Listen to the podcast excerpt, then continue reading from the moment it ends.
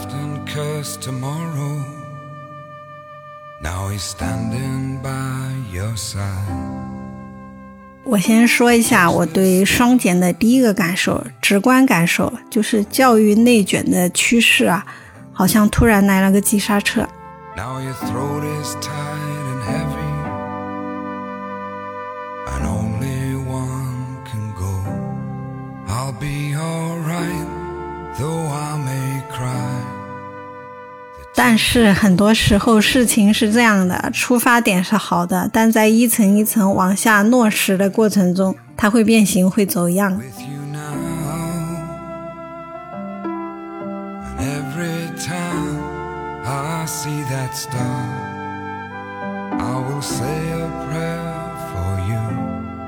所以这就是我想说的第二点：双减有没有促进教育公平呢？没有，目前来说是没有。所以希望我们的国家接下来能把更多的人力、物力、财力投入到乡镇中小学里面去，去建图书馆、建操场，给孩子们提供营养餐，给老师们提高待遇。嗯，希望双减只是教改的一个起点，而不是终点。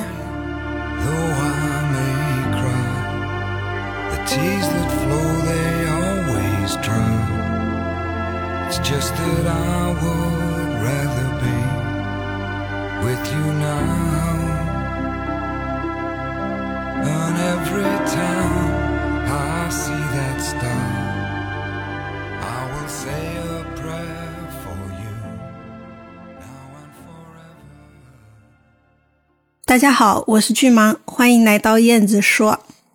我回来啦，终于回来了。不好意思，又断更了这么久，主要是七月、八月被动放了一个暑假，然后九月份我们家小朋友终于开学了，上小学了。我也重获自由，每天又有半天的时间可以放飞自我了。复更的第一期呢，我想聊一下双减。在正式开始之前，先说几句必要的题外话，就是双减以及跟它配套的一系列教育改革措施。仅就目前来看，它的影响就已经超出了教育领域，影响已经波及到了政治、经济、社会各个方面。然后大家可能在呃各个媒体上也看到了一些相关的报道。那从长远来看呢，就更不用说了，有些影响可能暂时还没有显露出来。所以下面我要说的这些话，并不是对双减的一个整体评价。第一个，我没有能力做这种整体评价；第二个，就算要评价，现在也还言之过早。所以我今天要说的，只是身处这个时代浪潮中的一点个人感受啊，一个小角度的观察报告。好，进入正题，我先说一下我对双减的第一个感受，直观感受就是教育内卷的趋势啊，好像突然来了个急刹车。不说远的吧，就说开学前大半个月，教育部配合双减的文件是发了一条又一条，给小朋友减负的规定就有低年级不许留书面作业，取消期中考试，不搞成绩排名，也不许按成绩分班排座等等。给家长减负的呢，主要是课后服务五加二，也就是说，从周一到周五五个工作日，学校必须提供不少于两个小时的课后服务。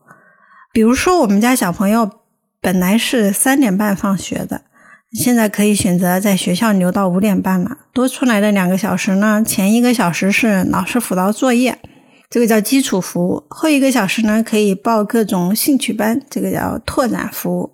不知道大伙对这些文件有什么感觉？特别是各位家长朋友，如果愿意的话，可以留言告诉我一下。我先说我自己啊，首先我是松了一口气。本来我对我女儿上小学这个事是挺忐忑的，因为听了太多父母因为陪写作业而心肌梗塞的都市传说，然后呢，也目睹了一些真实的画面。比如我们家楼下就住了一个小学生，是个男生啊。以前我女儿还很小的时候，每天晚上我就带她出门散步嘛。那到了八点钟左右，我们散步回家。从那个男生家的窗外经过，就会看到他坐在那里做作业，然后他爸爸就拿一根棍子站在他身后，每天如此，就跟忠心耿耿的关羽站在刘备身后一样。但是也有时候他爸爸不像关羽，他爸爸是一边挥舞棍子一边大吼，这个时候他就不像关羽，像张飞了，而且是路边都游的张飞。当然只是像啊，人家爸爸没有真的动手。至少我没有看到他动手，我不知道我女儿看到那个画面有什么感想，她可能不懂。但是我作为一个成年人是有一点吓到了，就觉得这个小学简直太考验人性了。所以现在一听说小朋友放学后可以留在学校，由老师辅导完成作业，我立刻长舒一口气，放下了一块心头大石。然后到今天，我们家小朋友上学是由。两周了，两周多一点点。他的日常生活的节奏是快了一些。比如说，以前他吃一顿饭要花一个小时，真的有些小朋友吃饭就是这样，他们是一粒一粒的吃。上学之后肯定不行了，不能再不能再这么吃了，至少要两粒一起吃，把时间缩短一半，对吧？然后以前他还有大把的时间照顾他那些公主娃娃。就没有时间上线的给每个公主梳妆打扮，现在也不行了。现在二十分钟就要给公主们梳好头发、喂好早餐、送到托儿所，然后她自己也要洗好澡、刷好牙、上床睡觉了。要有时间概念了吗？因为现在生活里面多了一个非常重要的项目——学习，它会占用很大一部分时间。不过总的来说，我女儿过渡还算平稳。上小学这个过渡，从幼儿园到小学这个过渡还算平稳。放学之后呢，还是有时间下楼玩一会儿，时间不长，但是可以玩一会儿，也能练一会儿琴。跟以前呢是没法比，但是还能练一会儿，也能看会儿漫画什么的。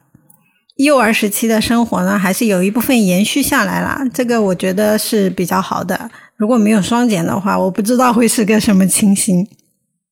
然后我认识的几位职场妈妈呢，她们也是松了一口气，因为之前小学都是三点半放学嘛，那低年级的小朋友三点半放学的话，要么家里要有人去接他，要么就得托付给校外的机构晚托班之类的，对吧？开学之前呢，我就看到家长群里有好几个家长在问，嗯，附近哪个晚托班比较好，比较放心。那现在五加二之后改成五点半放学。有些学校还可以托管到六点七点，那这个点很多人就已经下班或者接近下班了，那接孩子放学就不至于影响考勤了。所以我认识了几位职场妈妈，也是长舒一口气，基本都给小孩办了托管。我自己也是，以前我女儿读幼儿园的时候，我还可以做一份兼职工作，后来因为疫情，她有好长一段时间待在家里，啊，没法去上学了，我就只好把工作放弃了。本来我是没有指望还能捡起来的，因为当时想的是等他上小学了，要把精力和耐心留着陪写作业嘛。结果现在似乎我又可以了，所以双减对女性，尤其是职场女性来说，我觉得是一个利好消息。再然后，我知道还有很多父母也是松了一口气。这几年啊，每次我跟老家的亲戚朋友聊天，大家绕来绕去，最后总会聊到小孩的教育问题，都焦虑嘛。有几次他们就问我说：“到底怎么样才能帮小孩提高成绩？”其实我也没有特别好的办法，但既然被问到了，总得说说嘛。我就说，从长远来看啊，多看书、培养阅读兴趣是最好的办法。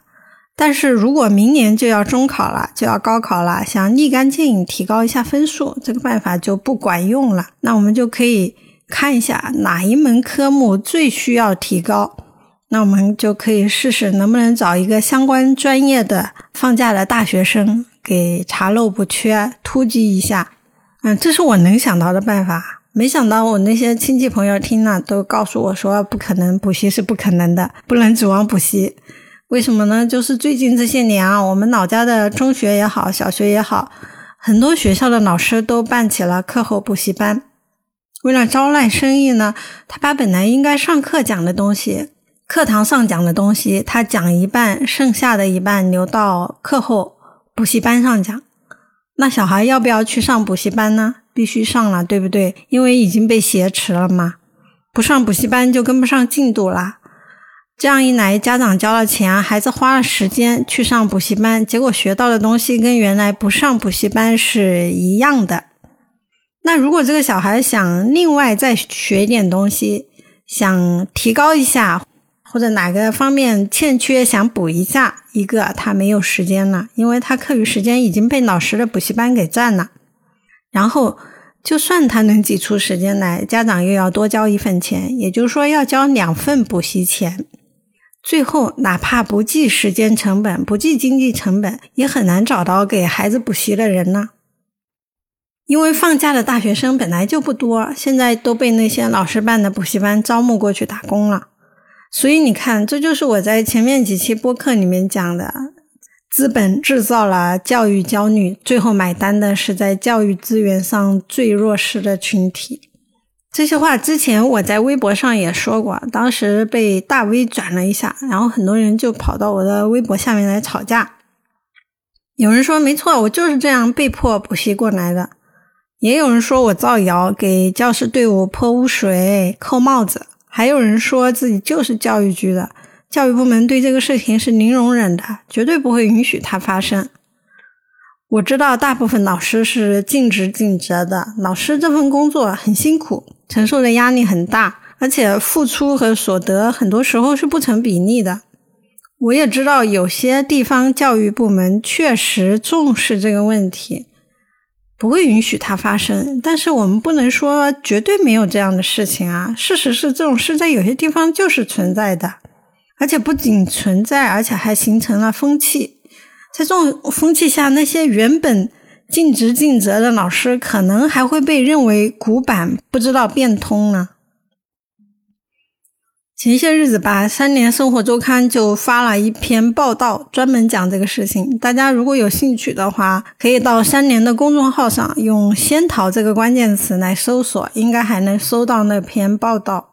仙桃是我们湖北的一个城市，算四线五线吧，具体我不确定啊。也可能是三线，反正离我们老家只有几十公里。大家看了那篇报道就知道了，在这个城市的学校里面发生的事情跟我说的一模一样。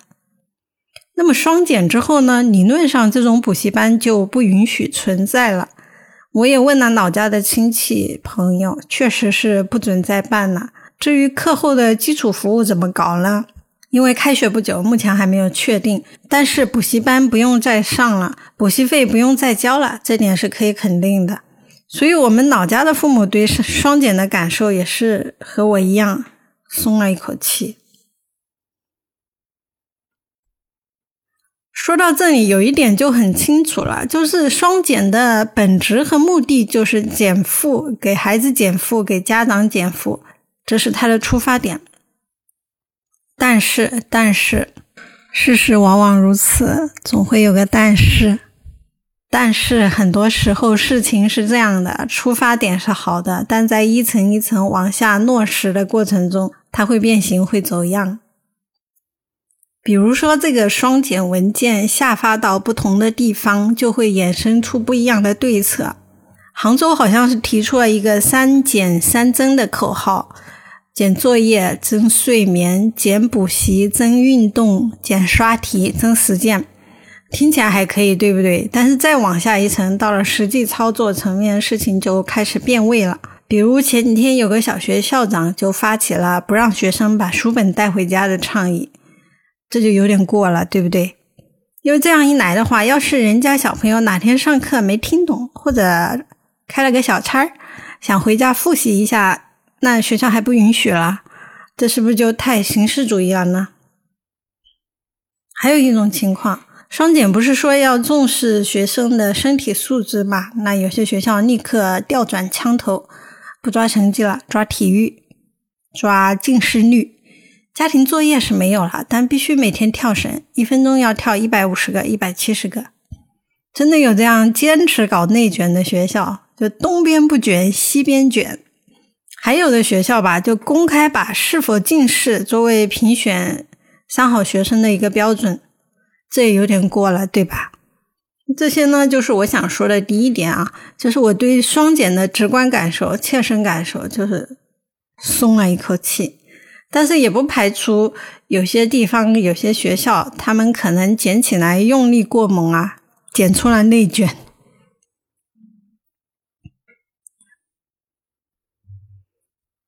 然后我想说的第二点是，双减能不能促进教育公平？我在之前几期播客里面也反复聊到了这个问题，就是这几年我们似乎在重蹈二十年前美国教育资源不平等，然后导致阶层固化的这么一个覆辙。那现在双减落地了，校外的学科培训基本上是被团灭了，城市的中产父母再也不能砸钱送孩子上培训班了，大家。都一样，待在学校里面接受学校教育，然后享受课后服务。这样一来，是不是所有人都站在同一起跑线上？是不是就实现了机会平等呢？前天我跟一个朋友聊天，她是我研究生时候的学妹，正好我女儿跟她女儿同龄，都是今年上小学，所以我们俩时不时的就会交流一下养娃的心得。前天聊到开学，他就告诉我说，他没有给小朋友选课后服务，还是三点半接回家。为什么呢？因为一二年级现在的规定本来就是不允许留太多作业，可能十几分钟、二十分钟就能做完。两个小时课后服务时间，做完作业至少还有一个半小时，小朋友必须留在教室里面等家长来接。这个时间怎么打发呢？做题吧，不允许。自由玩耍吧，老师要担很大的安全责任。最后没有办法，啊，那个老师就给小朋友们放了一个半小时的动画片。我同学就说了，那这样的课后服务的话，还不如提早接回家，在家里看看书也好，户外奔跑一下也好，总好过一直坐在教室里吧。所以双减之后，看起来小朋友们在学校的时间是延长了两个小时。大家都坐在教室里面，有老师辅导作业，没有人去氪金呐，去开小灶了。但是这个时间到底用来干什么？各个地方学校和家庭是存在差异的。像我学妹这样提前把小孩接回家，不管是亲子阅读还是做户外运动，小朋友这两个小时都是充实的，有益身心的。然后像我们家小朋友这种也还可以，课后两个小时都在学校，一个小时做作业，然后跟小朋友讲讲小话，还有一个小时呢可以参加社团活动，画画啊、做手工啊、打羽毛球之类的。问题是，既然存在这两种情况，肯定也存在第三种情况、第四种情况，就是有些小朋友，一方面父母没有办法提前接他回家，另一方面呢，学校暂时也没有办法提供。丰富的课外活动，因为要把美术、音乐、体育这些兴趣班办起来是需要配套设备的。比如说，至少要有社团活动的空间，学校需要配备美术室、舞蹈室、羽毛球场、篮球场等等。有些学校可能暂时还没有做好准备，所以双减到底有没有促进教育公平呢？目前来看是没有。而且，如果不能对偏远地区以及乡村中小学加大投入的话，城乡之间的教育水平差距还有可能会进一步拉大。这就让我想起了之前我在《我们的孩子》这本书里面看到的一段话，罗伯特·帕特南说的一段话。他说：“我们现在已经知道是什么造成了不同阶层的孩子之间的差异。我们知道中产父母做的那些努力，他们在孩子幼年时期给予的陪伴，他们给孩子读的书，他们发起的那些具有启发性的谈话，他们在孩子的兴趣和爱好上不计成本的投入，等等等等，这些都会让他们的孩子在社会化的过程中走在其他孩子前面。”但是我们不能为了追求公平去阻止这些父母，阻止他们陪伴孩子，阻止他们给孩子读书。我们应该做的是把更多的注意力和资源投放到那些底层家庭，为底层家庭出生的孩子提供更多的帮助。所以，这就是我想说的第二点：双减有没有促进教育公平呢？没有，目前来说是没有。所以，希望我们。的国家接下来能把更多的人力、物力、财力投入到乡镇中小学里面去，去建图书馆、建操场，给孩子们提供营养餐，给老师们提高待遇。嗯，希望双减只是教改的一个起点，而不是终点。最后，如果没有意外的话，这期应该是燕子说聊鸡娃这个话题的最后一期播客了。一开始我是打算录录个五到六期的，结果因为断更，算上今天也只有四期。不过也算见证了历史，亲身体验了这个时代风潮的变化。以后肯定还是会聊到教育问题的，毕竟为人父母嘛，这是一个躲不开的话题。那么聊了这么多，又经历了双减，我的教育理念有没有发生变化呢？可以说基本上没有，因为我本身对应试教育就是持一个保留态度的。只不过如果没有双减的话，哪怕理性上我知道鸡娃不对，也知道知识的获得不应该只有刷题这一种途径。但我可能还是会加入鸡娃这个队伍，因为人这个从众的本能是很强大的。所以我在我女儿上小学之前做这样一个系列播客，目的也是想通过这种方式来召唤同类，巩固自己的理性，抵抗从众的诱惑。那么现在教育风气发生变化之后呢，我可以比较有把握的说，我应该不太可能去鸡娃了。为什么我有这个把握呢？就是几个月前，我跟我女儿的好朋友的父母一起吃饭，当时聊到中考分流嘛，说有一半的小朋友将来可能上不了高中，要去读职高。那个时候我的想法是我女儿必须上高中，普高也可以，私立高中也可以，无论如何都要保留上大学的可能性。但是最近这几个月呢，我的这个执念就松动了。因为按照目前教改的力度，也许九年之后真的会出现比较好的职业高中。如果我女儿真的对某种职业感兴趣的话，职高未尝不是一种选择。九月一号的时候，他们学校开学，然后第一天上学嘛，办了一个开学典礼，里面有一个环节，就是让一年级的小朋友把自己的理想写在一张卡片上，把卡片卷起来，用红绸带扎上。然后一个接一个的投到一个容器里面，校长会把这个容器封存起来，九年之后再来打开看，看看小朋友的理想有没有实现，有没有发生变化。当时我女儿在卡片上写了三件事，将来想做的三件事：第一个是要当一个餐馆服务员；第二是想成为一个漫画家；第三是想开一家花店，这样妈妈就不用再去买花了。其实这个想法呢，之前我也听他提过，但是我总认为他还小，对职业这个概念可能还没有什么认识。但是学校把这个仪式做得很郑重其事，让我突然觉得我应该好好听听他的想法，来郑重的对待他这个理想。如果可能的话，帮助他实现理想，而不是说我要求他必须上高中，并且一定要考一个不错的大学。我不能因为他的理想不符合我的期待，我就判定这个理想是幼稚的，是不对的，应该把它消灭掉，对吧？所以，就因为我女儿写下了这样一个职业理想呢，我也一下子好像豁然开朗了吧。就是如果他的理想真的跟我的预期不符的话，我越用力激挖，带给他的困扰是不是就越大呢？我们就像两头不同，就像两头牛，因为目标不同，各自朝着不同的方向驶力，结果不但都没有抵达目的地，还扯断了我们之间的联系。如果是这样的话，我还不如留在原地呢。Your head spins round on a Monday, and the daylight's in your.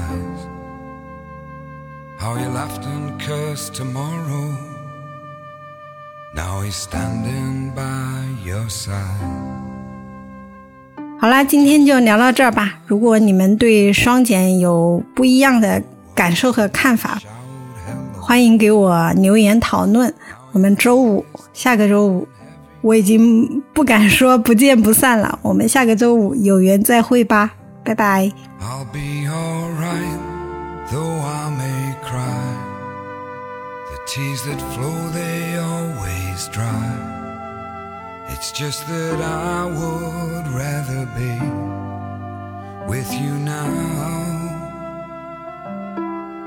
And every time I see that star, I will say a prayer for you now and forever. September